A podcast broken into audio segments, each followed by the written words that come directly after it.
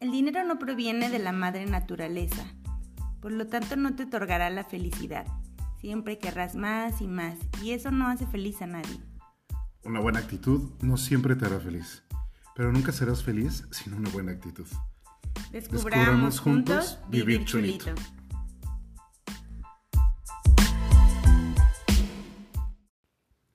¿Estás porque quieres quedarte o porque no sabes salir? Hola, ¿qué tal chuladas? ¿Cómo están? Yo soy Haribachan. Hola, ¿cómo están? Yo soy Surya Indra. Pues bienvenidos a un episodio más. Y pues, ¿cuál es el título, Surya? El título del episodio del día de hoy es Suelta. Déjalo ir. Ya, ¿no? Ya, suéltalo. Ya empezamos el año. Otra vez. Otra vez, un ciclo nuevo. Sí. Un nuevo empezar. Y cuando hablamos de volver a empezar, creo que siempre hay que tener en cuenta que desde que somos muy pequeñitos hay cinco heridas. Y que si no aprendemos a sanarlas, si no aprendemos a vivir con ellas, serán y se volverán unas sombras que nos van a acompañar a lo largo de nuestro camino y que cuando no conocemos estas heridas, quizá por eso, bueno, por eso el tema de, del episodio de hoy, nos aferramos al pasado porque creemos que, que, siempre va a ser así, ¿no? Cuando no conocemos estas heridas, entonces siempre me, me, siento esta niña abandonada, siempre me siento esta niña herida y pienso que, que bueno, no confío en los, en los demás porque es un patrón que se me imprimió desde mi infancia. Claro, y que muchas de las veces, de las veces estas cinco heridas emocionales de la infancia eh, te hicieron, te hacen o te van a hacer infeliz. Sí, y aunque, porque me encanta la, la, frase que pusiste, bueno, no fue una frase, es una pregunta la que, la que pones al inicio. ¿Estás porque quieres quedarte o porque no sabes salir? Porque de verdad cuántas veces me han contado, ¿no? Para variar. Para variar otra vez. Te has querido mover de algún lugar, de alguna situación y de verdad está en toda tu intención moverte, pero algo te paraliza. O, o, te hace regresar el mismo patrón, porque a lo mejor ya te moviste de una situación, pero luego vas y buscas una situación similar. Y no sabemos por qué. Creo que cuando, bueno, no creo, estoy segura, cuando yo conocí mmm, y contacté con mi niña interior y conocí estas heridas de las que vamos, vamos a hablar en, en este episodio, me ayudó a, a reconocer mucho el, el, por qué no me podía mover. No es que no quisiera, ¿no? Porque luego nos, nos juzgan mucho, pues estás ahí porque quieres. ¿Qué crees? A veces no quieres, pero no sabes cómo moverte. Y fíjate que esta, estas heridas se, se evidencian, se manifiestan de muchas maneras. Y las más visibles en, algunas, de las ocasiones son eh, la ansiedad, la depresión, entre muchas, muchas otras, como el fracaso en las relaciones afectivas, pensamientos obsesivos, sentirnos con una mayor vulnerabilidad hacia determinados trastornos, problemas del sueño, actitud defensiva, agresiva, inseguridad, miedo, desconfianza. Todo. Todo lo que alguna vez hemos vivido. ¿Y cuántas veces entramos a una relación así? No, yo nunca. No sé tú. No, yo nunca. Uy, yo muchas veces. yo soy súper saludable, sana. Ya me han hecho broma de que de un capítulo que dije, uy, muchas, muchas veces. sí, es cierto. No voy a decir más. muchos, muchos sapos. sí, ¿verdad? Era esa. No, pues también no me echan carreta porque ya saben que... Ya saben cómo soy. Sí, ya saben cómo soy, para que me escuchan. Pero, entonces nos damos cuenta, ¿cómo, ¿cómo queremos enamorarnos? ¿O cómo entramos a una relación afectiva? Si traemos esto con nosotros. Y a veces ni siquiera nos damos cuenta. ¿Y qué pasa cuando el otro toca esas heridas? Sí, que hemos hablado mucho. ¿Qué me provoca? Que no hay como bueno, conocer las heridas es ayudar a sanarte desde el amor a esta niña, a este niño que está dentro de ti. Y no me refiero a que estés embarazada, ese es punto y aparte. Me refiero a, a, esta, a este ser herido que no fue escuchado, que no fue visto y que hay muchos de estos niñitos que siguen igual. O sea, que yo a mis 33 años, bueno, ya la vi, se los he contado en varios episodios, es creo que la, la, forma más linda de volver a mí, de volver a mi raíz, de volver a amarme, de creer en mí, fue la, o sea, la primera vez que lo hice fue contactando con esta niña interior y eso se hace a través de las heridas. ¿Y qué crees? No está tan fácil. No, claro. Y hace rato escucha, leía una frase y decía, no se trata solamente de ser feliz, porque si es ser feliz, pero ¿qué crees? La felicidad a veces te mueve para incomodarte. Entonces, igual, o sea, tocar estas heridas, pues ¿a quién le gusta tocar una herida? No, nadie. No, qué miedo. Pero si no la tocas, se te va a pudrir. Si no la curas, pero si apestas. Y a veces hay que abrirla, lavarla. Sí. Y eso va a doler. O, o, te, o empieza una herida bien pequeñita y ya te gangrenó todo el pie, toda la mano y te la tienen que cortar. Y te la tienen que cortar. y fíjate que una de las preguntas eh, con respecto a las heridas es por qué surgen o cuál es su causa. Y fíjate que hay dos causas. Una es que realmente hayas tenido un pasado infantil realmente traumático, pero también hay veces, y aquí, ojo, obedece a distorsiones en la interpretación de la realidad. a veces es como yo me conté la historia y probablemente no sucedió así. En mi experiencia, hace poco, biodescodificando a alguien, Mm, observé cómo eran dos hermanos con diferencia de 7, 8 años cada uno, o sea, uno le llevaba 7, 8 años, y uno contaba una historia desde una perspectiva y el, el más pequeño, y el más grande la contaba desde otra perspectiva. Pero curiosamente el pequeño culpaba al grande por lo que había pasado en ese momento. Y entonces el pequeño se sentía una víctima de esas circunstancias. Y el hermano mayor le cuenta la historia y le dice, no, es que no sucedió así. Sucedió de esta manera. O sea, yo estaba aquí, yo estaba haciendo esto, yo estaba pensando esto, yo estaba sintiendo esto. Y entonces, ¿qué crees? O sea, el más pequeño se da cuenta que estaban exactamente en la misma vulnerabilidad y no en, la, no en una situación de víctimas. Pero fue sorprendente darse cuenta que el más pequeño, yo digo ahora un hombre de treinta y tantos, casi tu edad, eh, joven, muy joven, chaval, se está contando la historia desde una distorsión de la realidad. Y entonces voy a sufrir toda la vida por esa distorsión que tengo. Me obligaron, me hicieron, me dijeron, tú no estabas. O sea, hay veces que habría que preguntarles si hay y podemos tener acceso a, más información de algún evento que nos haya marcado, sería ideal para ver las, otras cámaras, ¿no? O sea, ver los otros ángulos y las otras perspectivas de ese evento.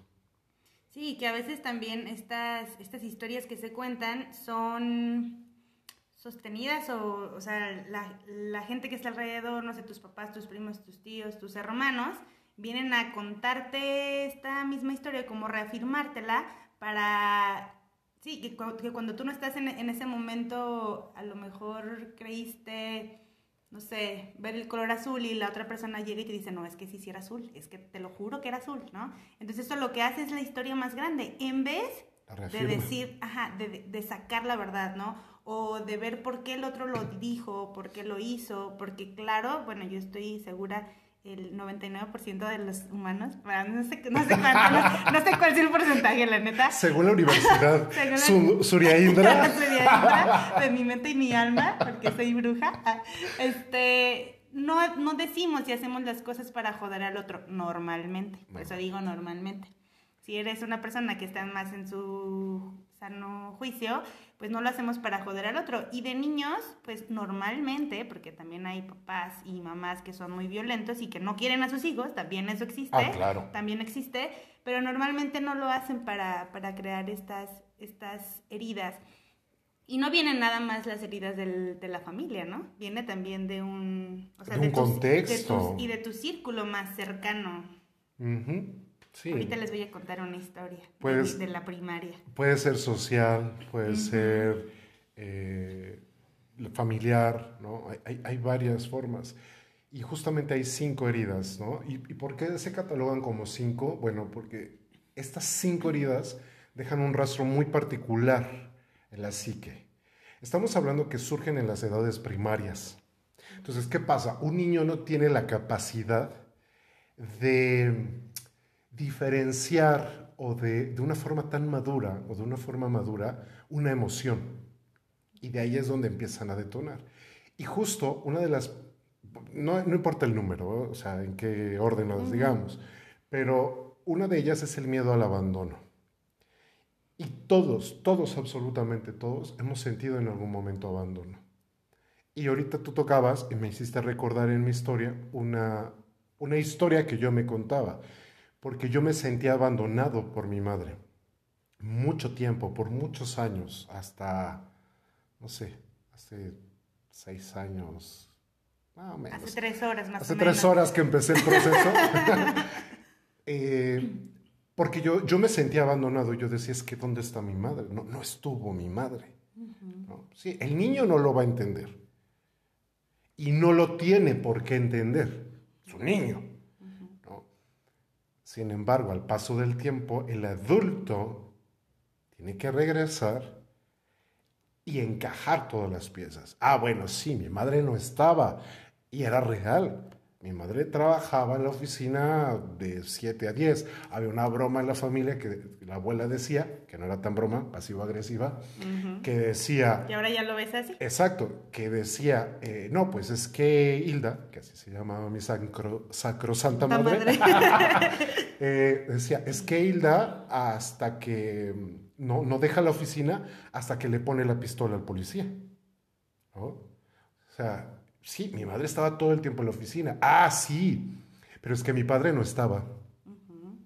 Entonces mi madre tenía que trabajar el doble o el triple por un contexto social que son los años 80. Las mujeres tienen menos oportunidades. Entonces mi madre tenía que triplicar su trabajo para solventar los gastos. ¿Qué pasaba? Sí, no estaba. Pero ahora que soy adulto me doy cuenta que sábados y domingos yo tenía madre y una madre completa. O sea, donde salíamos a comer, donde jugábamos, donde pasaba tiempo conmigo, pero hasta que el adulto lo quiso ver, porque aún siendo yo un adulto de veintitantos, no lo veía, porque me seguía contando la historia desde la perspectiva de la primera herida, o sea, desde cuando fue ese momento. Y por ejemplo, Jari, si tú transformaras esta herida que, que te creas a través de, de tu madre ah, en una joya, ¿qué joya sería ese abandono que, porque si tú, o sea, tuviste un abandono en ese momento, ¿no? Entonces, ¿cómo la trasciendes o cómo sería? Porque es, parte, creo que, de, sanar esta parte de las heridas, el, el, ver que, bueno, te pasó y lo hemos dicho aquí para algo, ¿no? No era necesario, pero así fue. Claro. Entonces, como adultos, creo que nos queda esta parte, esta responsabilidad de decir, bueno, pero ya crecí, déjame te cuento esta historia, mi niña, mi niño interno, que gracias a este abandono, ahora, ¿cómo la trascenderías tú? Fíjate que de ese evento creo que, o sea, de esa historia o de ese abandono, yo saco dos joyas. Una es, siempre trato de medir o buscar el equilibrio, a veces no lo logro, de trabajo y placer. O sea, como, como no abandonar mis relaciones por estar enfocado al trabajo. Me falla. es, es una chamba que hago continua. Pero la segunda es que, que me quedó muy tatuada esta joya, es que trato de nunca abandonar. Trato de estar siempre presente. ¿no? Y si un amigo, un familiar, alguien me necesita, un alumno, estoy ahí. No importa la hora, pero estoy ahí. Esa sería como mi joya. Y es la que le he contado, gracias a esto que a ti te pasó, que sabes lo que es estar solo o sentirte solo, sentirte abandonado que tampoco estaba tan abandonado, ¿eh? No, no, pero Era así un niño tú- medio pero dramático. tu niño así lo vivió. Sí, así lo vivió. Así lo, así lo sentía. Porque ahora veo y digo, no, había gente, sí había, ¿no? Pero bueno, es, es natural que pase eso. Eh, puedo entender o puedo tener esta, esta empatía con otras personas cuando se sienten abandonadas y puedo cobijarles desde esta, desde esta herida, ¿no? ¿Y en tu caso? A mí nadie me abandonó. Next, siguiente. la que sigue. Es una herida muy fuerte. No, no, yo sí, este, yo sí soy una, fui una niña muy abandonada, aunque, mm, aunque la, la gente que está alrededor a veces no lo percibía, porque como tú lo dices, ¿no? Eh, después tam- tampoco le damos como voz a esta niña a esta niña interior y como siempre tengo que ser linda, pues entonces cómo voy a decir que mis papás me abandonaron, ¿no? Claro. Pero pues sí, en mi caso también también así fue, pues mi papá era pues era alcohólico y, y mi mamá pues era la víctima de mi papá, ¿no? En, en pocas palabras, ¿no? Claro. un alcoholismo que era muy, muy, muy aceptado por la sociedad en en aquel tiempo porque me decían, pero pues si ni les pegaba, pues si ni, ni había violencia, pues o sea, pero pues así pasaba, ¿no? Entonces yo entendí, fíjense, fíjate, yo tengo eh, hasta recuerdos de muy, muy niña, o sea, de que yo estaba en la cuna, o sea, muy, muy pequeñita, que, que se, se van, mi papá se va y mi mamá va a llevarlo a la central y entonces a mí me dejan en la casa sola. Y, pues yo creo que tengo menos de un año. Entonces, fíjate, o imagina un abandono de una niña tan chiquita, pues dirás, ay, ya ni te acuerdas, eh, sí sale, sí sale, Sí. sí, sí, sí, sí está mucho. Entonces, eh, cuando crezco, eh, a mis, ¿cuántos años dije que tengo? ¿33? Sí. Cuando crezco, cuando, cuando crezco y cuando comienzo a conectar con esto, me doy cuenta que de verdad, eh, porque también esta herida pues hace que, que lo lleves a la, a la sombra, ¿no? Y entonces pues yo complazco a todos para que nadie me abandone. O sea, Y acabas de dar en el punto. claro, La herida del abandono, eres, eres capaz de soportar lo insoportable Claro. con tal de no ser abandonado.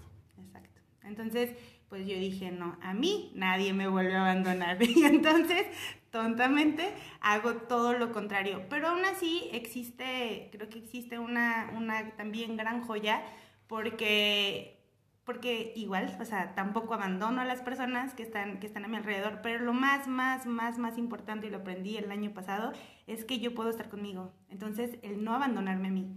Creo que esta, este abandono... eh, yo cuando estuve en toda esta víctima, pues siempre lo vi hacia afuera. Y es que nadie está para mí. Pero es que no era que nadie estuviera para mí. De niña, pues sí, porque soy una niña, ¿no? Y pues necesitas a tus papás, ¿no? O al, no sé, alguien que te sostenga. Pero pues ya pasó. No es como que me voy a regresar y por tu culpa, por tu... Pues no, No, pues ya no. pasó. O sea, al contrario, gracias. Y agradezco ese abandono porque gracias a eso el día de hoy estoy yo para mí. Y, y eso es muy bonito porque eh, es muy difícil que alguien no- nos lo muestre. Entonces creo que eh, también veo como mucho a- al otro, a la otra, por eso soy dula. O sea, y yo en, en mi trabajo de verdad, una sola vez he abandonado y ni la abandoné porque la dejé con alguien más. Y fue porque mi papá falleció. Es la única vez que yo me he retirado de mi trabajo en ese momento. Pero por eso es que soy tan buena acompañando. ¿no? Claro. Entonces, hay siempre una gran joya detrás de cada herida. Y que desde tu nacimiento tú traes una historia también Mucho. con esta herida, sí, ¿no? es cierto. o sea, también alrededor de, este, de, tu historia de nacimiento hay, hay, un- hay esto. Sí, esta, es- esta parte donde yo decido nacer hasta que mi papá no está. Y entonces, a mí díganme un, un hombre que no está en el parto de sus hijos y me prendo. Tomen nota, ¿eh? Por si les Ah, no, no es, no es cierto, ya, ya, lo, ya lo trabajo más porque sé que es una herida mía y tengo que entender que cada alma viene a vivir su propia, su propia historia. Entonces, no, de hecho, chistosi- chistosamente, en los nacimientos en los que yo estoy, siempre está papá y mamá, siempre. Claro, te toca también sanarte. Sanar esa parte. Sanar sí. y sanarte. Fíjate que también la, mm, la herida del, del abandono tiene una, otro lado, la cara. O sea, eh, la moneda tiene otra cara, que es eh, un mecanismo de protección y es, antes de que me abandones, yo te abandono. Oh, eso también. Y esa era mía. En todas mis relaciones, obviamente, y me pasó de pareja y familiares. Y de hecho hay una muy particular que la acabo de analizar el fin de semana. ok. Me la acabo de biodescodificar yo solito. Donde antes de que tú me abandones, yo me voy, yo te voy a dejar. yo me voy antes de que tú. Entonces, ¿qué me pasaba? Que yo apenas a la menor provocación de sentir el abandono, a mí me pasó en un cumpleaños, ¿no? que te decía antes de empezar, para mí mi cumpleaños es muy importante. Y es muy importante más porque la fiesta, porque desde los 7, 8 años no he podido celebrar bien, ¿sabes? Siempre pasa algo. El año pasado, pandemia, ¿no? Este, ese día te divorciaste. Ese día me divorcié. Sí. Entonces, en un cumpleaños, mm, estaba la, la, la, reunión, había hecho una reunión, y la, el hermano de mi expareja cumplía el mismo día que yo. Y mi expareja se va. ¿no? Estuvo una, dos horas, como voy a cumplir, pero se va. A mí ahí se me hizo un quiebre. ¿No? Y no me había dado cuenta hasta hace poco. Que ahí fue el quiebre. Ahí fue donde dije, ah, ok, tú me abandonas, ok, entonces yo me empiezo a alejar. ¿no? Yo te empiezo a abandonar.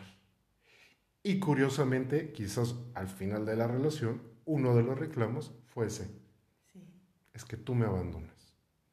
O tú me abandonaste. Tú te fuiste, tú te fuiste separando, te fuiste apartando. Es cierto. De ahí la importancia de ver esa herida y sanar la herida. ¿Cómo se sana la herida o cómo se sanan estas heridas? Hay mil procesos, hay muchas formas medita, ya, ya parecemos cantaleta, pero es medita, yoga, terapia, biodescodificación. Eh, es decir, crear una disciplina o crear un hábito que venga primero a hacer que tú te veas. Porque a veces creemos que sanar una herida, o hemos visto muchos que hemos acompañado, que creen que solucionar la herida es distraerse. Entonces, voy a hacer deporte y me voy a distraer. Y a lo mejor te pones bien buena, bien bueno, pero sigues con la herida. Entonces, tú tienes que buscar una disciplina o un hábito que te permita verte toda la vida. Te lo dije, o sea, el fin de semana acabo de descubrir que hay heridas dentro de mí. Pues sí, cada vez te vas dando cuenta, cada vez se va transformando, cada vez vas viendo la herida desde otro ángulo. Pues muy buena. Y que te quedas callada. y que me quedo callada porque no sabía qué iba a decir. Otra vez. Y bueno, pasemos a una a otra herida que también es brutal esa herida, que es el miedo al rechazo. ¿Cuántas veces nos hemos sentido rechazados? Quizás habemos algunos que hemos sentido más el rechazo que otros. Pero ahí está.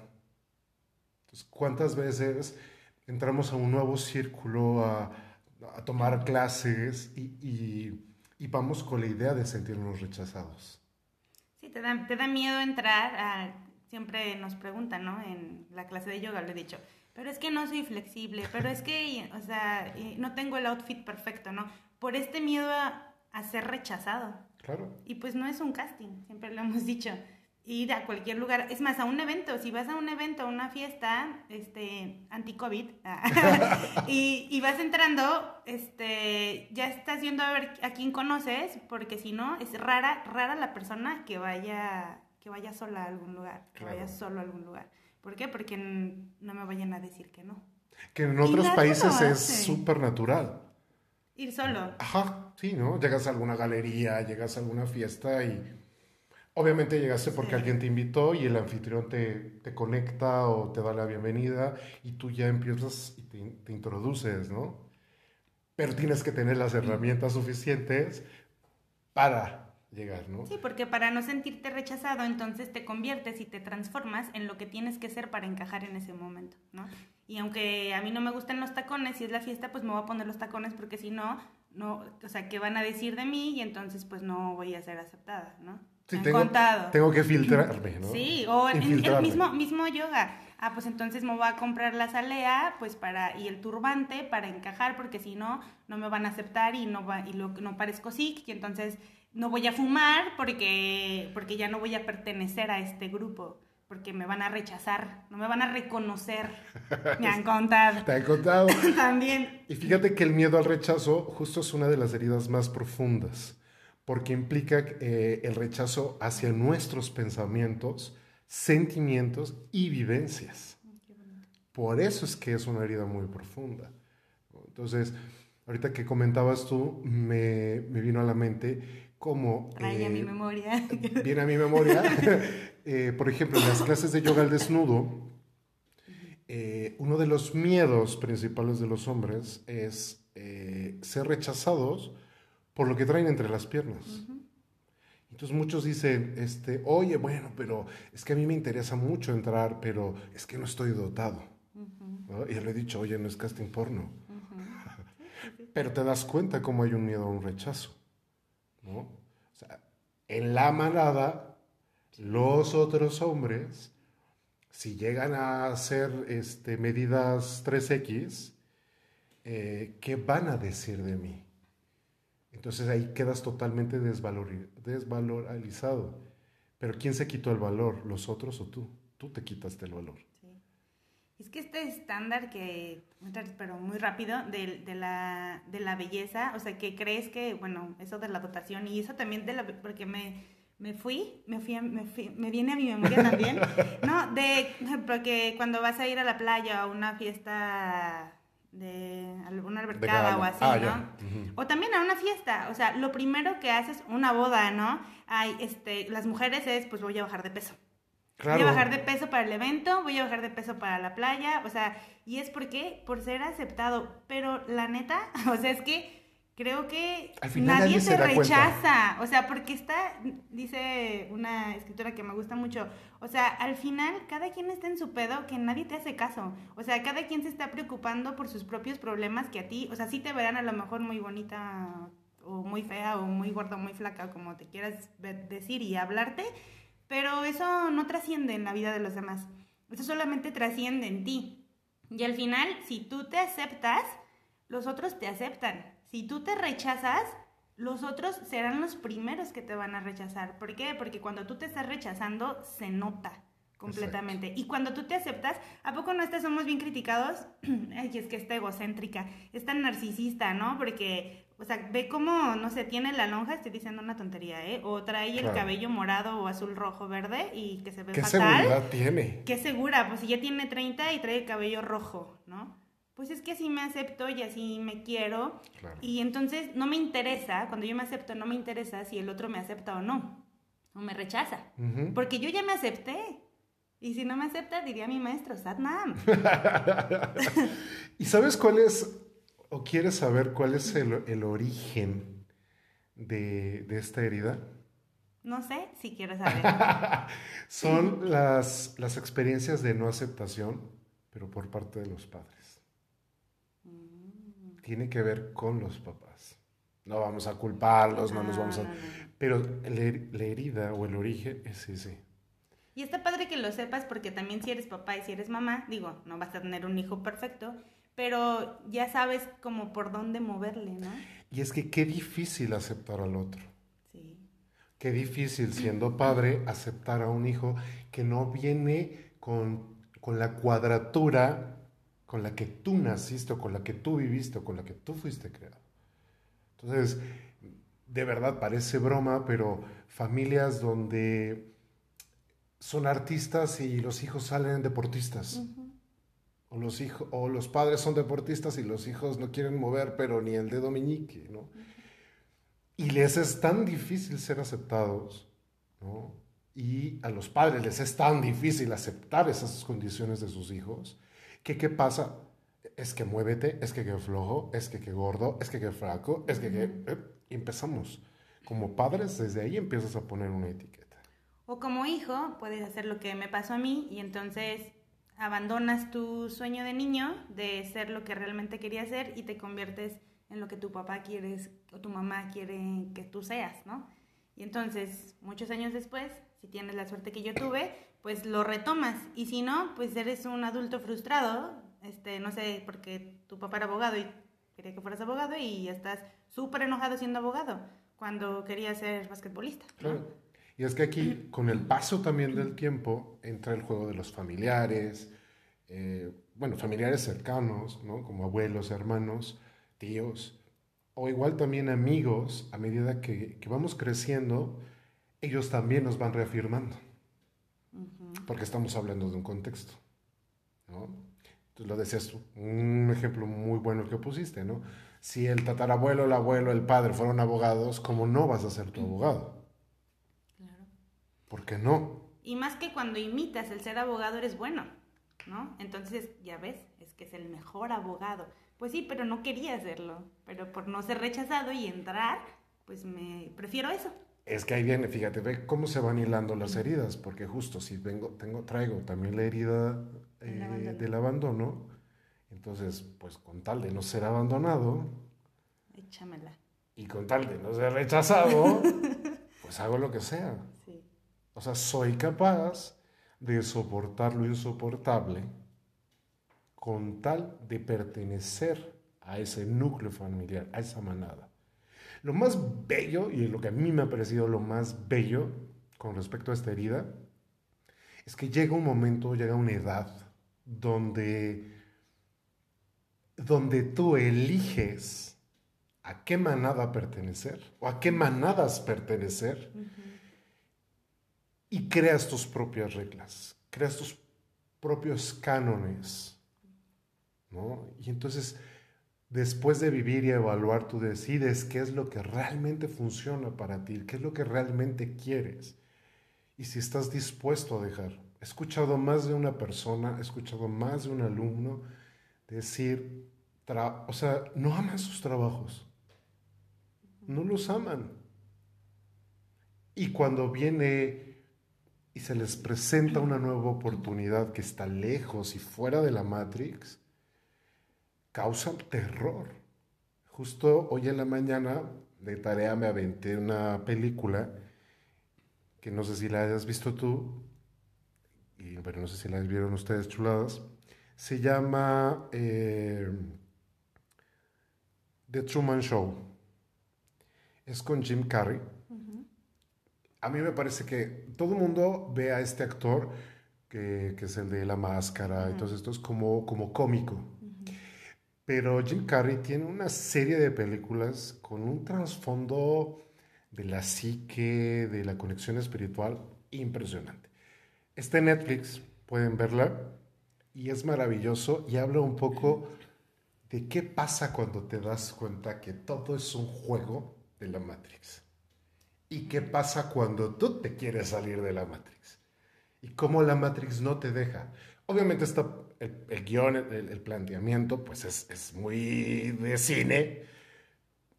Sin embargo, es súper interesante. Y no les doy spoiler porque es parte de... Es eh, un tipo Big Brother, es un show de realidad, donde el protagonista nace dentro del show. O sea, el protagonista eh, nace y crece, pero él no sabe que él es el actor. Todos son actores menos él. Y llega un momento en que él empieza a indagar y empieza a descubrir la realidad.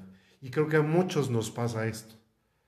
Cuando empiezas a observar y dices, mm, como que esto no me suena, como que esto no, no sé, empieza donde de la nada le cae una lámpara del cielo, porque resulta que hasta su ciudad era un set.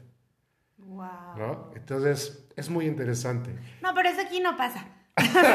Aquí las familias somos muy verdaderas, no hay secretos. Y ahí está, ¿qué pasa cuando el set se empieza a destrozar? ¿Qué pasa cuando los actores que están a tu alrededor te das cuenta que dices, es que tú no eres mi mamá, es que tú no eres mi esposa? O sea, Espero y se entienda el trasfondo de mis palabras. Pues yo ya lo entendí. Ya la quiere ver. No, es que sí está canijo. Y creo que es lo que nos pasa a nosotros que nos llaman las ovejas negras de la familia. de verdad es lo, es lo que nos pasa, que queremos descubrir la verdad, queremos pues perdemos eh, porque nos, nos enfrentamos al miedo al rechazo, nos enfrentamos al miedo al abandono, porque claro que sí, eh, la primera vez que yo pude hablar de frente esto con, con mi mamá, con mi papá, a mí se me caían los calzones, porque luego ya no me iban a querer. Te iban a rechazar. Me iban a rechazar y me iban a sacar de este set de la película, ¿no? pero, pero darte cuenta que de verdad no es lo peor. Digo, no me rechazaron, pero, eh, pero hay cosas peores como seguir viviendo en una farsa y no vivir cholito. Y ahí tú decides.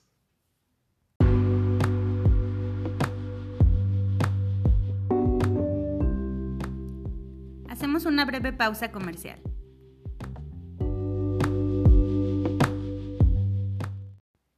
Hasta que lo inconsciente se haga consciente, lo inconsciente seguirá dirigiendo tu vida y tú lo llamarás destino. Yoga 360 es un profesorado de 220 horas de yoga emocional y biodescodificación. Nuestro diplomado está dirigido a personas que quieran experimentar un proceso de cambio personal y para aquellas que quieran incorporar nuevas herramientas de autoindagación. Personas como tú que quieran desarrollarse profesionalmente en biodescodificación y yoga emocional, sin necesidad de tener una experiencia previa. Lo importante es que tengas el interés en obtener conocimientos y experiencias sobre las distintas disciplinas que ofrece dicho entrenamiento para obtener tu capacitación y puedas compartir esta información con más personas, pero sobre todo que desarrolles la habilidad y las herramientas para mejorar tu propia vida. Únete a este profesorado en el cual cada módulo es presencial y en línea. De este modo podrás estudiar a tu propio ritmo. Más información, consulta nuestras redes sociales y con gusto te haremos llegar el temario y resolveremos tus dudas. Bienvenido al inicio de tu vida. Bueno, y seguimos hablando de, de las heridas y ya vamos en la número 3 en el, en el top número 3. Top número 3. ¿Qué tal te va con la humillación? La herida de la humillación, sí. Fíjate que la herida de la humillación se abre cuando el niño siente que sus padres lo, lo desaprueban, lo critican, afectando esto directamente a su autoestima. Y son los padres y también las personas que están a tu alrededor, ¿no? Claro. Y fíjate que sobre todo cuando cuando le ridiculizan. Yo tengo, yo tengo una historia que, digo, dicen que, ¿cómo es la frase de que no sé qué y risa después de tragedia o cómo? ¿Cómo es esa? tragedia más tiempo. Más tiempo. Igual a comedia. Igual a comedia, pero eso es porque de verdad yo lo tengo muy, muy trabajado, pero al principio a mí me daba mucho enojo. Cuando yo estaba en primero de primaria, o sea, tenía seis años, mm, tenía el cabello como lo traigo ahorita, y estaba muy de moda usarse el copete. Ok. Ajá, y ya este Que se ponían el tubo La botella de la, Aquanet. la botella de la Aquanet, de la Aquanet para los... ¿Existirá todavía eso? Mm, sí, ¿Sí? Ah, sí pero la gente creo que ya no usa los, los copetes de, de, esa forma. Pero bueno, era la moda. Entonces, eh, pues yo siempre fui bien ñoñilla y, y siempre siempre me sentaba hacia adelante. En primera de primaria me acuerdo que saqué 9.9 de promedio, así, bien ñoña. Entonces, a lo que voy es que era una niña, pues realmente, pues, o sea, que siempre hacía lo que todos me decían. Y esa vez, mi maestra, la maestra Chilo se llamaba, Dios la tenga en su santa gloria. Ah, ya, ya, se ya, ya falleció, estaba muy, estaba muy grande en aquel tiempo. Este, yo creo que la agarré en un día que estaba muy estresada, estaba como muy, muy enojada. Entonces me acuerdo que había como un ahí en el salón y volteó y me dijo, yo me iba a sentar o estaba parada, algo así, y me dijo, tú cállate y siéntate, copete de gallo. Vieja. y desde ese día, pues imagínate la humillación enfrente de todos los niños. Oh. Desde ese día jamás, jamás me volví a hacer un copete. Yo lo que llegué con mi mamá y mi mamá, porque me peinaba, y yo le dije, no, no quiero que me hagas un copete. Y jamás volví a usar copete.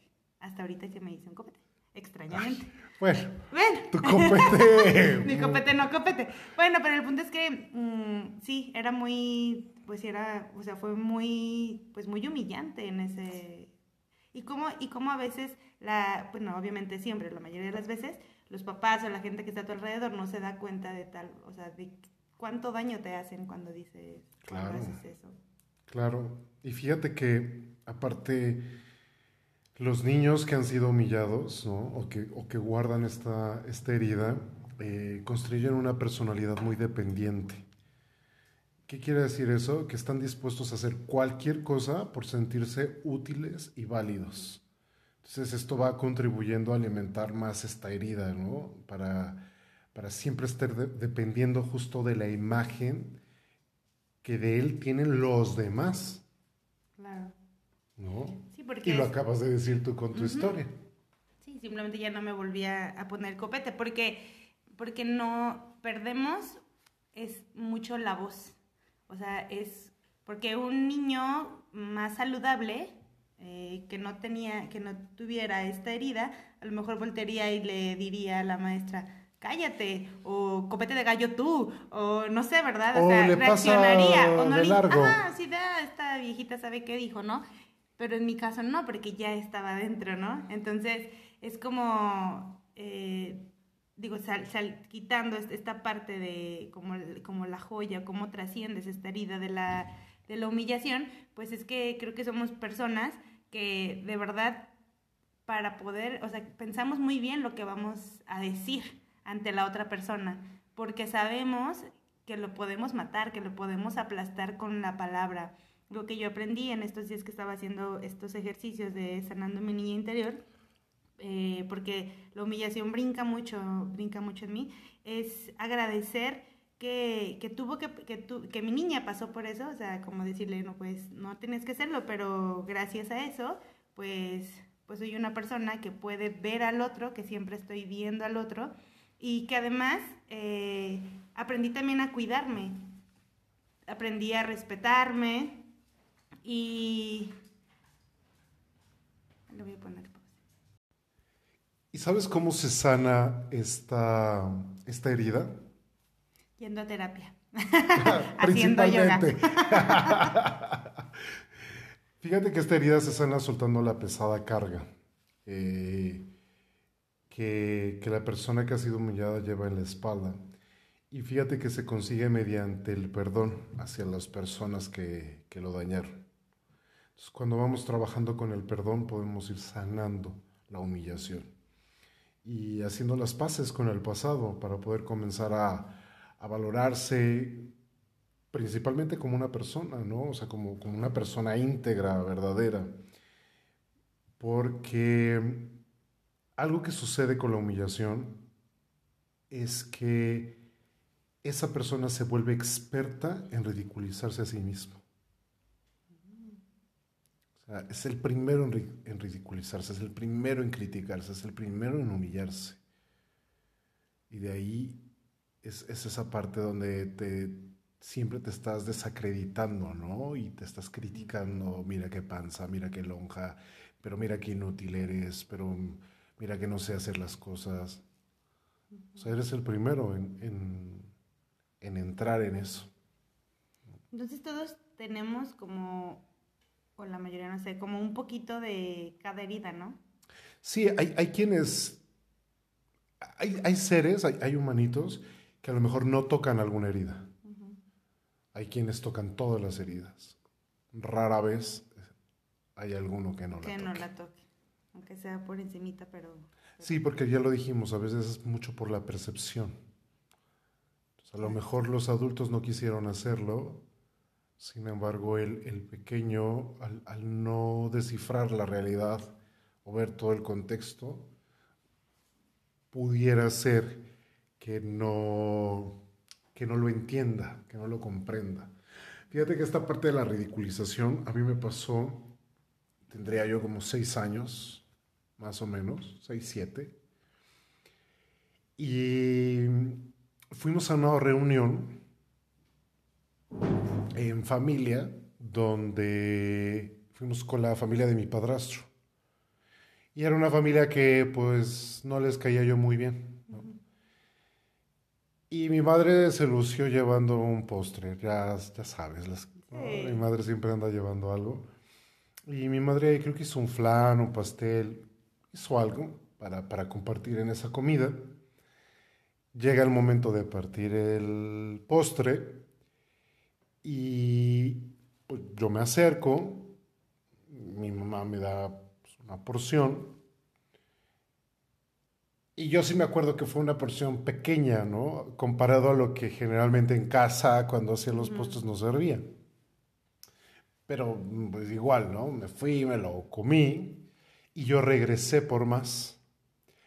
Y cuando regreso por más estaba una hermana de mi padrazo y hace un comentario despectivo hacia mí como yo por eso le digo a fulanito el nombre de su hijo, este, que solo coma lo que se le da.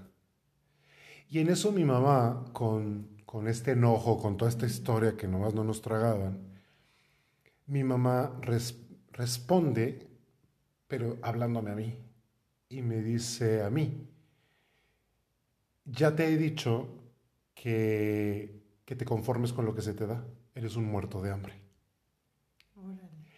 Y eso a mí se me quedó muy grabado. Y entonces a mí me daba pena, a partir de ahí, a mí me daba pena volver a pedir algo. Oye, pero ya se te quitó, Pero por supuesto, ahora trago con singular alegría, pido doble, triple, ¿por qué no? ¿Qué le hace? ¿Qué tiene? ¿No? Que digan, ay, el maestro Jaribacha no, pobrecito, no tiene... No tiene muerto de hambre. Pero fue una herida con la que crecí mucho tiempo.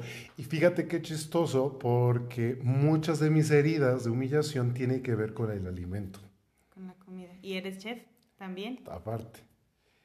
Porque me criticaban de no comas tanto, estás subiendo de peso, mira esta panza, eh, te vas a parecer a, a alguien, alguien conocido. Alguien conocido. Es que ya me escucha uno de mis hermanos. Ay, qué padre, saludos al hermanito. Al, hermano Paco. Oye, pero la... Pero pues no quiero Quiero que me siga escuchando. Manipulación. A favor. No, sí, pero, pero lo importante que, que, tú, que, tú, que tú dices, ¿no? Es que me, se me vino a la mente. Eso, eso, eso es, todo, amigos. Es que se me vino a la mente. Quise decirlo de que te, no te quieres sentir rechazado por tu hermano. Ah. por eso. Y luego ya quise decir otra cosa. Que, que sí, o sea, a lo mejor cuando, cuando hablamos de estas heridas, podrán, los chulitos podrían escuchar, ay, no, pues pobrecitos, ¿verdad? O a mí también me pasó esto, o a mí también me hicieron esto. Y sí, sí es muy real, pero algo que acabas de decir que es muy cierto, es como trascenderla a través del perdón. Y el perdón no es quizá como a mí me lo enseñaron, bueno, a lo mejor sí, pero yo no lo veo así, eh, como me lo enseñaron en mi religión, sino es ver al otro y ver que estas personas que tuvieron esa, pues, esa agresión ante ti, pues también son son niños heridos, ¿no? también es otro niño que también tiene su propia herida y que seguramente también vivió esta herida de humillación y no es que se quiera desquitar contigo. O sea, es simplemente está ahí grabada, ¿no? Entonces, ¿cómo vas a amar desde lo que no conoces? ¿Cómo vas a dar algo que no conoces? que no recibiste. Que no recibiste, claro. O sea, yo por ejemplo me acuerdo, esta maestra era una era una cotorrita que, que tiene, yo también soy, voy para voy pa allá, ¿no? Pero no, no feliz, no, era una, no parecía una maestra feliz, parecía una mujer pues... No era una soltera feliz. No era una soltera feliz, exactamente. Entonces, digo, no, no conocí nunca su historia de vida, pero ahora en este podcast maestra, perdón, no, no es cierto. No, este, o sea, sí, sí comprendo y porque al igual que las, mi mamá, mi papá, quizá mis propias primas, mis tíos, no sé, alguien que ahorita no, no, no, se me viene alguien más a la mente, pero, pero que pudieron haber influido en mí, al igual que quizá yo en, en alguien, ¿no? En, en alguien más de, de, niño. Digo, no, no soy mamá, pero a lo mejor, no sé, con un sobrino, con un niño que algún día yo vi, espero que no, pero no soy perfecta, déjenme decirle. Entonces, o sea, es, es porque eso ya lo tengo grabado en mí y también soy experta en humillar, también sé cómo hacerlo porque pues lo, hicieron, hicieron, conmigo. Entonces, eh, si, no, si no cultivo mi mente, si no estoy sana, pues soy la primera que lo puede hacer y si algún día fuera madre, pues quizá lo haría eh, muchas veces sin querer. Entonces creo que ver al otro desde la compasión, desde, desde dónde lo hicieron y no decir, ay, una vez me acuerdo, una persona decía, ¿no? Que no, pues es que fue a terapia y entonces pues ya descubrió que la culpa de todo la tienen los papás. Entonces, ahora los papás le tienen que resolver la vida. No, pues no manches, o sea, no. Que nos diga el nombre para no ir con esa terapeuta. este, luego te lo contigo. Pero acabas de dar la pauta y es la crianza con empatía y respeto. O sea, cuando nosotros tenemos cerca a un niño, hay que tener mucho, mucho, mucho tacto, mucho respeto por la integridad de ese, de ese pequeño, ¿no? Justo qué palabra, cómo la voy a decir, porque puede herir profundamente, ¿no? Y, y, si se lo podemos evitar y, dejar que ese niño, esa niña crezca de una forma sana, plena, natural, pues sería lo, lo, lo idóneo.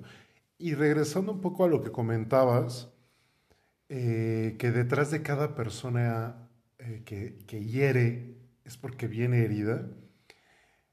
Fíjate qué chistoso, porque justo esta mujer que hizo este comentario eh, viene de una historia donde hubo carencias, o sea, donde no tenían ni para comer.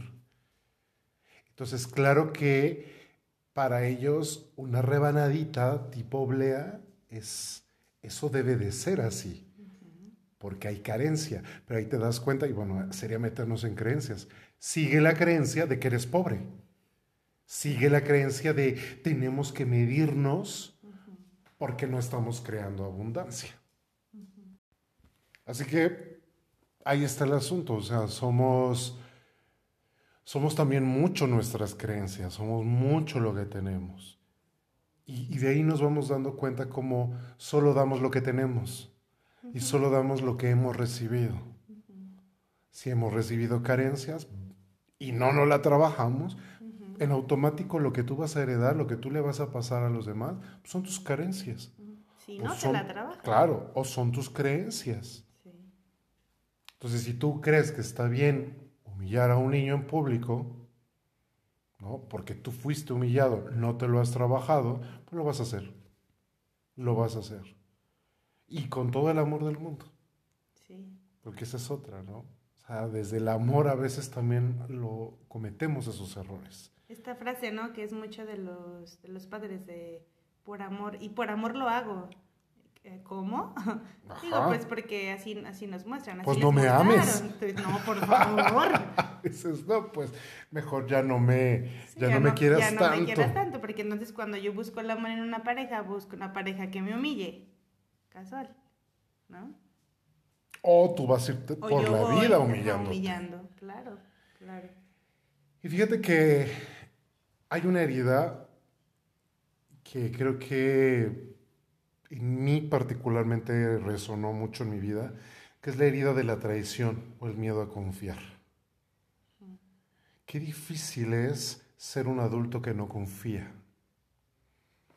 Cuando tú no confías, no permites que el amor fluya, porque siempre está detrás el miedo a ¿en qué momento me vas a traicionar? No, no sé si alguna vez les ha pasado chuladas que dices, híjole, este, este amor está tan padre que tiene que ser mentira. O sea, estás proyectando y estás esperando en qué momento te van a traicionar o en qué momento se va a acabar.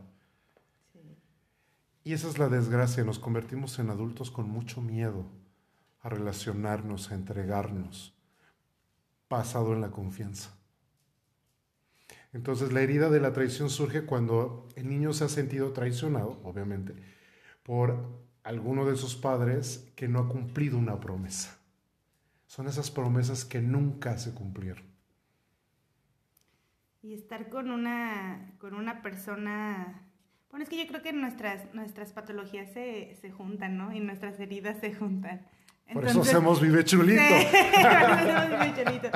Porque sí, es, es, muy difícil, por ejemplo, que una persona tan amorosa y tan entregada mm, no sé, de este amor a, esta persona que tiene la, herida de, de, la traición y entonces nunca recibe algo a cambio o lo que hace es como parar este amor porque, porque piensa que todo lo va a hacer, este, pues sí, o sea, que necesita, que, que, no, que no lo va a hacer sincero, sino que se lo va a cobrar. Exacto. Que siempre se lo va a cobrar. Sí, de hecho, es la desconfianza. Ajá, sí. Y entonces, cuando una persona que es un poquito más saludable e intenta eh, entregar este amor, pues la otra persona que no está saludable es como, bye, ¿no? O sea, no entres aquí.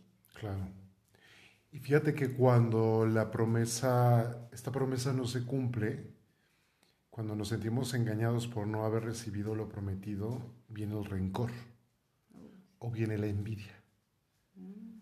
Porque a veces vemos que al otro sí le cumplieron la promesa. Entonces envidio lo que tiene el otro o guardo rencor por lo que no se me dio a mí. Casual. ¿Cuántos adultos conocemos llenos de rencor? Y a lo absurdo, ¿no? O sea, entiendo que siendo niño magnificas las cosas. Y desgraciadamente los adultos que nos criaron, por la época y por el contexto, a veces creían que prometerle algo a un niño, ah, ¿qué más da si no lo hago? ¿Qué más da si no lo cumplo? Y bueno, como siempre lo hemos hecho en Vive Chulito, o sea, desde nuestras historias, yo recuerdo mucho, no voy a decir nombre porque ahí sí voy a herir mucha, mucha susceptibilidad, pero hubo un adulto en mi historia que muchas veces prometió pasar por mí y me decía, el sábado paso. Y nunca llegó. O sea, nunca llegaba ese sábado. Ese sábado, en la mañana, en la tarde, en la noche, surgía algo más importante y no llegaba.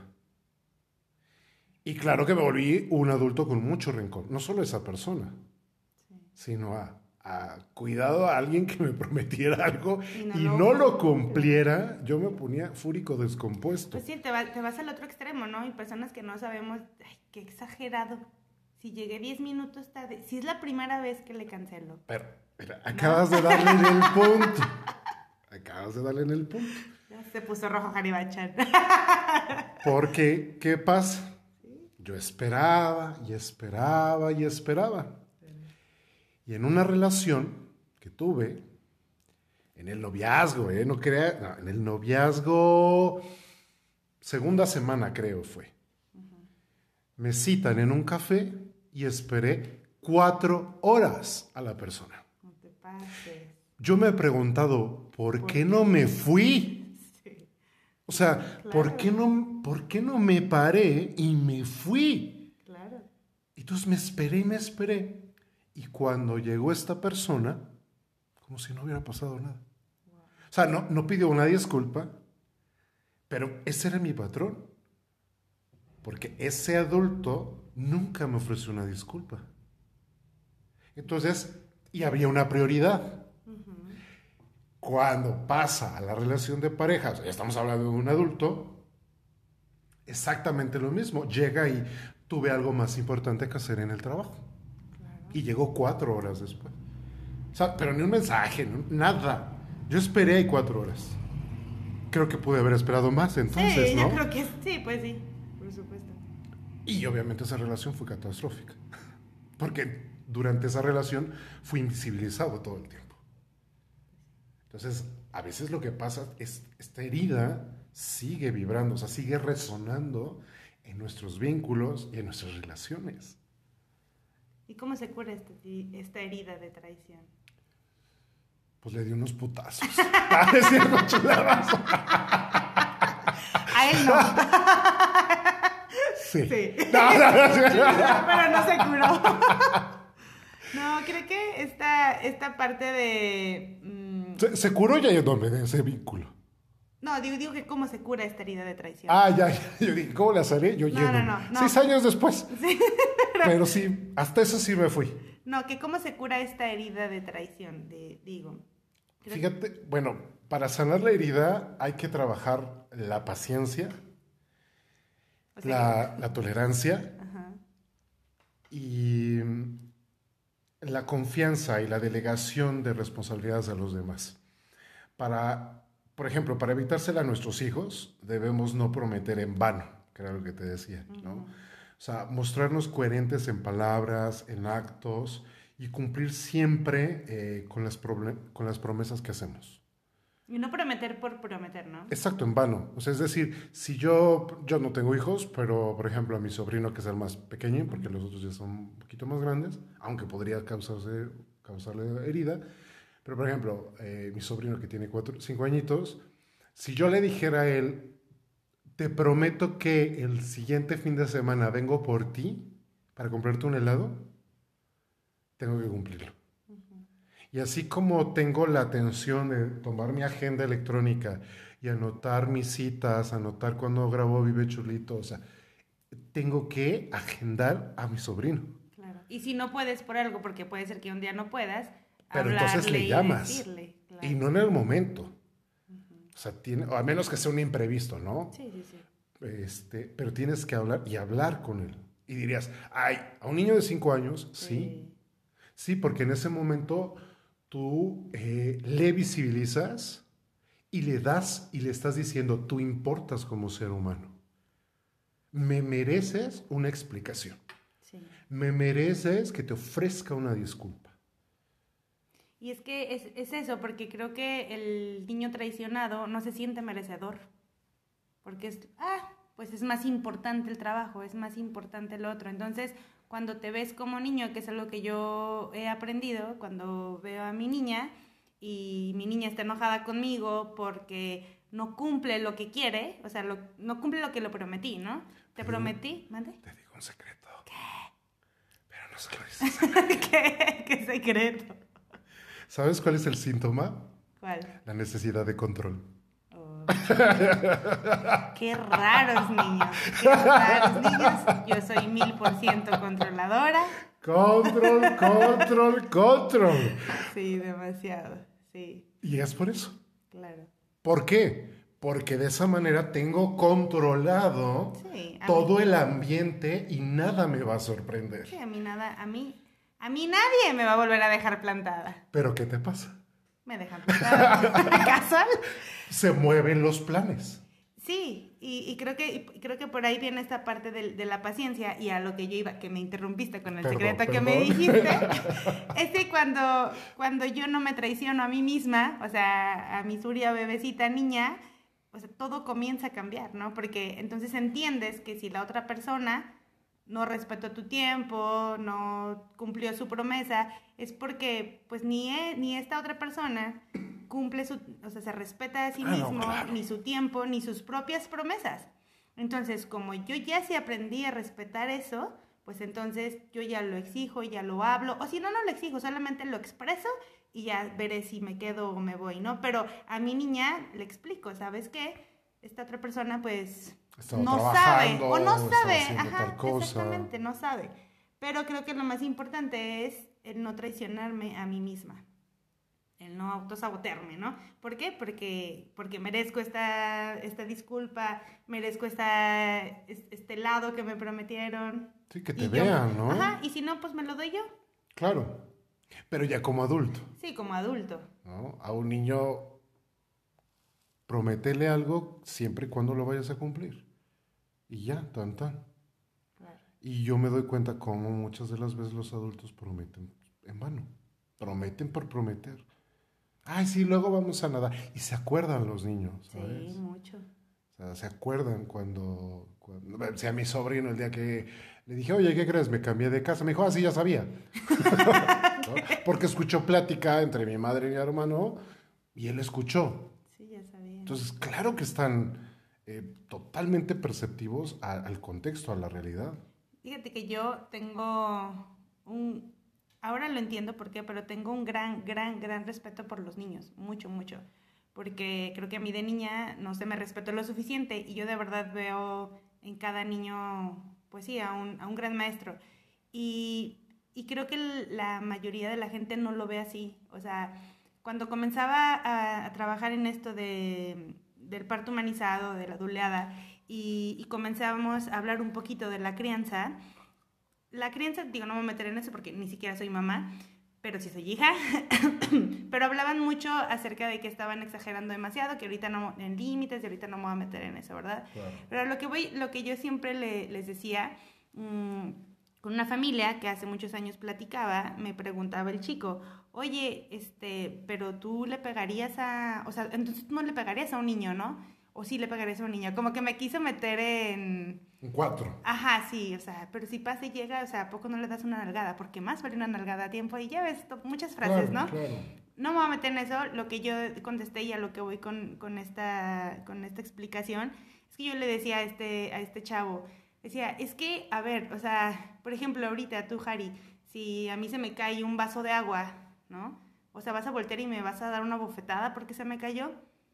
O, no sé, si no hice bien la, si no hice bien el y podcast. de los demás. Exacto, exacto. O si no hice bien eh, la tarea que me dejaste de, de pon la frase del podcast de la semana me vas a decir, eres una tonta, estúpida, ¿por qué no lo hiciste? y me vas a dar una bofetada. Claro, es cierto. ¿Sabes? Entonces es como, ¿por qué? ¿Por qué lo harías con alguien que ni siquiera se defiende. Exacto, con alguien que es muchos años más pequeñito que tú, que apenas está y ni siquiera sabe expresar sus emociones.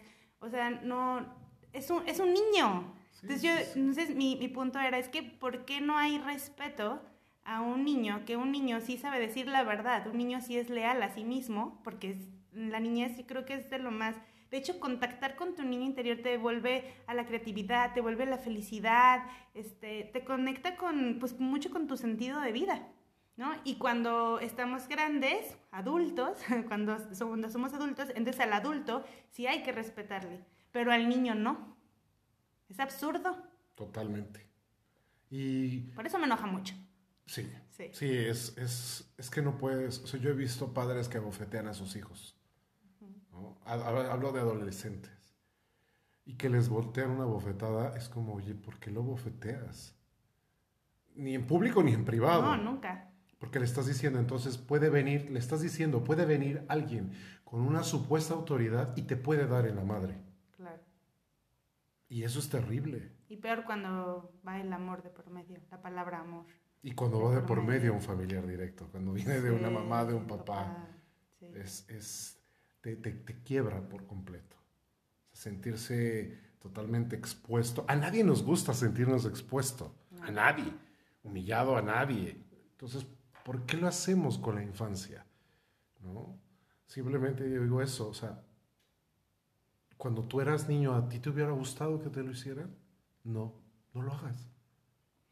No lo hagas. Y creo que, que cuando contactas con, con este niño, niña tuya interna, de verdad te sale nato.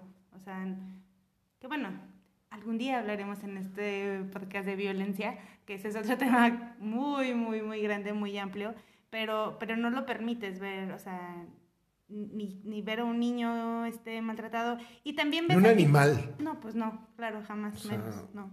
Y, y, no tanto como por decir, ay, este papá es muy malo o esta abuela es malísima.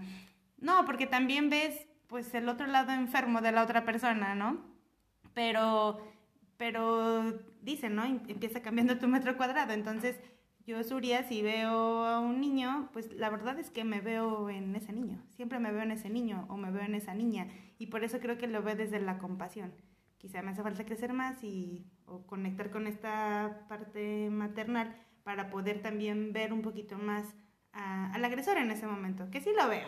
Sí, porque una cosa es, es no agredirlos y otra cosa es que tu hijo sea un Mowgli ah, sí. en la selva y que haga lo que se le pega a su refregada gana. Y una cosa es que un niño sea natural que un niño, un niño explora, un niño hace ruido, un niño grita, un niño corre.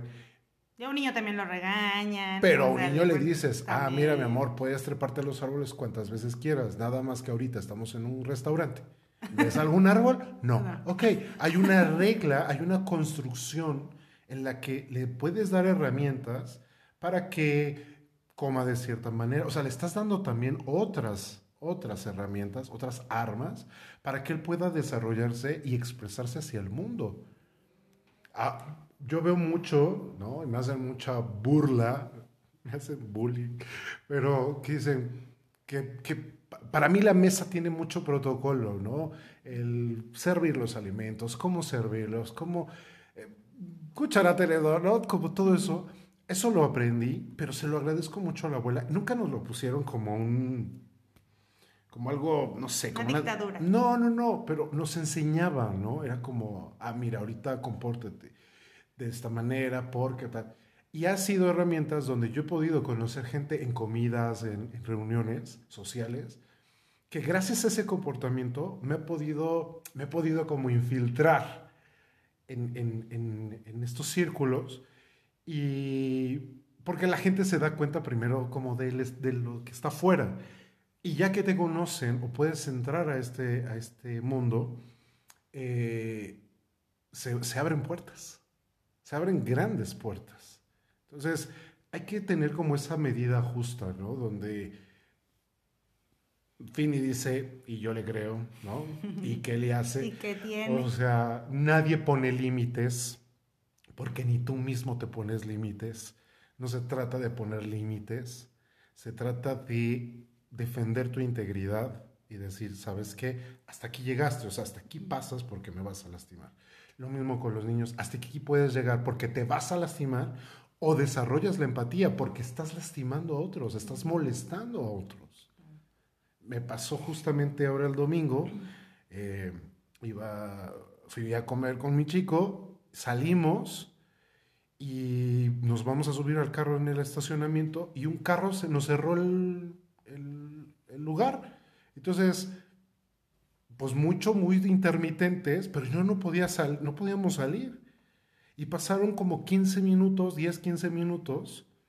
Yo antes había visto unas personas, me acerco a preguntar, de nadie es del carro, regreso y, esperamos ahí. Y luego llega una mujer, este, pues que cree que con una sonrisa y un, ay, este, pues ya lo quita, ¿no? Y entonces mi chico me hizo borla porque yo le dije, Qué falta de respeto. Pero qué falta de respeto. Pero es que sí era una falta de respeto. Y mi chico todo el día de ayer se lo pasó bromeándome con qué falta de respeto. ¿No? Y por ejemplo, él se sintió un poquito como apenado en el momento en que yo levanto la voz y digo, oye, qué falta de respeto. Él como que dijo, bueno, me hago a un lado, pero esto me da la pauta a, la última herida, que es la injusticia. Y cuando yo veo que algo no es justo, le doy voz. Y es, no sabes que no es justo. No es justo que tú tomaste 15 minutos de mi vida. ¿Y, y, por qué? O sea, ¿por qué no buscaste estacionar? El estacionamiento es enorme, como para que camínale un poco, ¿no? Y no con una sonrisa, porque te bajaste por unos cafés eh, hagas eso, porque ponte en mi lugar. ¿Qué hubiera pasado si yo te encierro?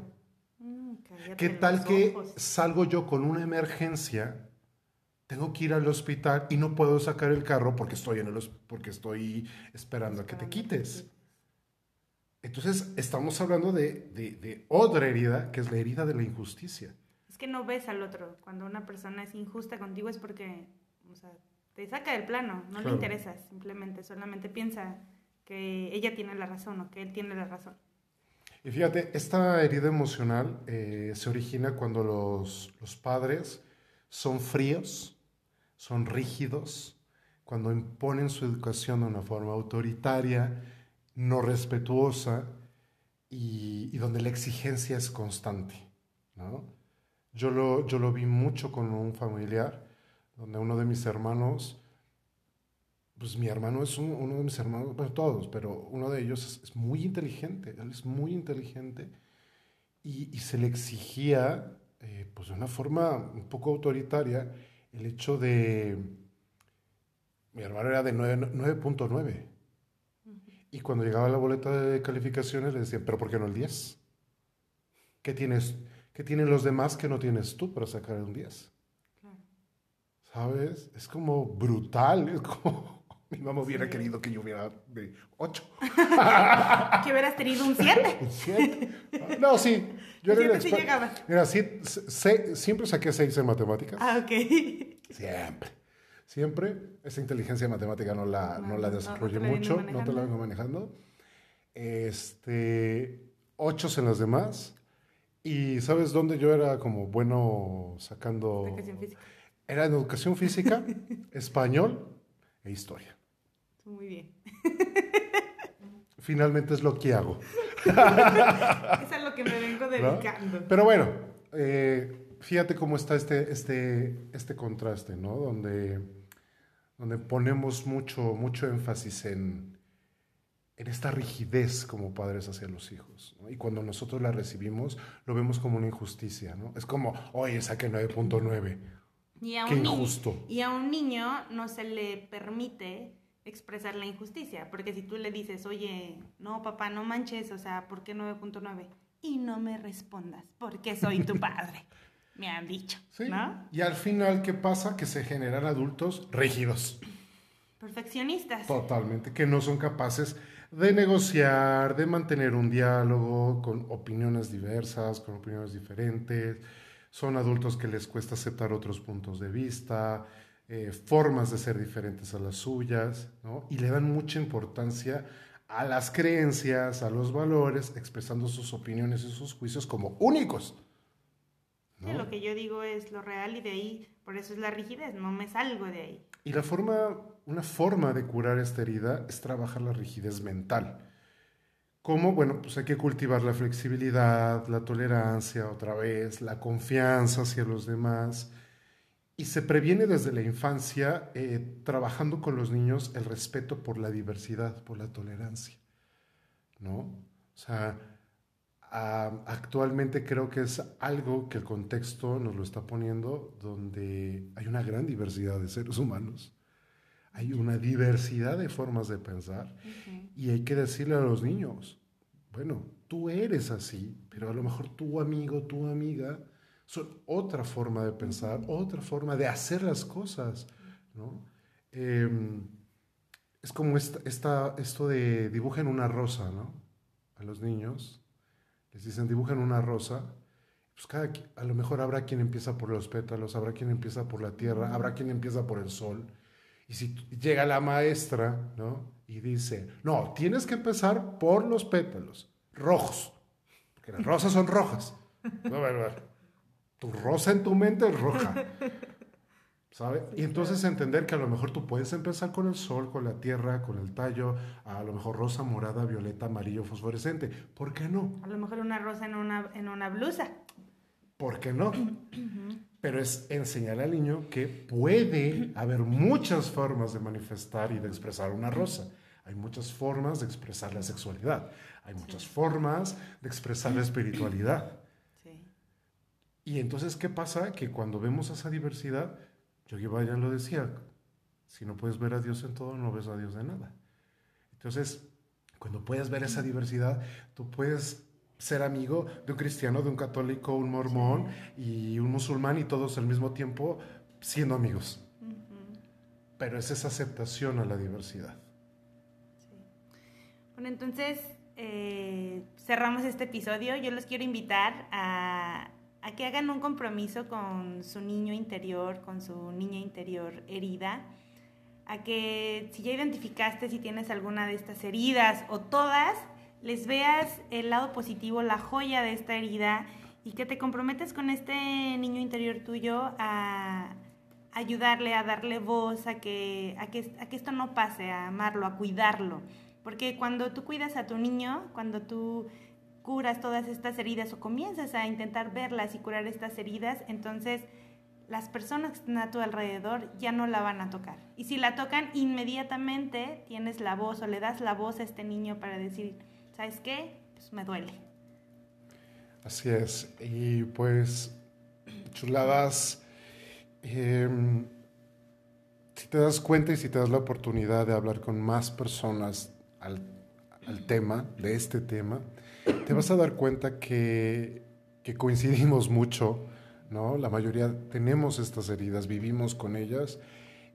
Y el parteaguas y la diferencia es que algunos decidimos trabajar con ellas y hay otros que simplemente las integran, creen que así es la vida, creen que así debería de ser y entonces optan y eligen el camino de no ser felices. Así que es una elección. Cada trabajo, cada, cada visualización interna, cada crisis superada, es porque tú decidiste moverte, porque tú decidiste ver las cosas, ver la vida desde otro ángulo. Y creo que Vive Chulito siempre es lo que te invita a hacer y es lo que tanto Surya como yo buscamos generar en ti, que veas otros, otros ángulos. Y hoy te, te invito a que le dediques esta oración a tu niña, a tu niño interno.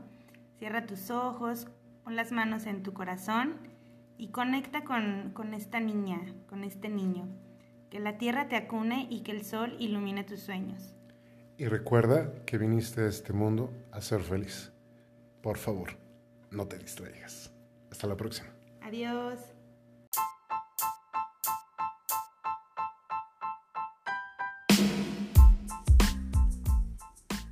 Gracias por escucharnos.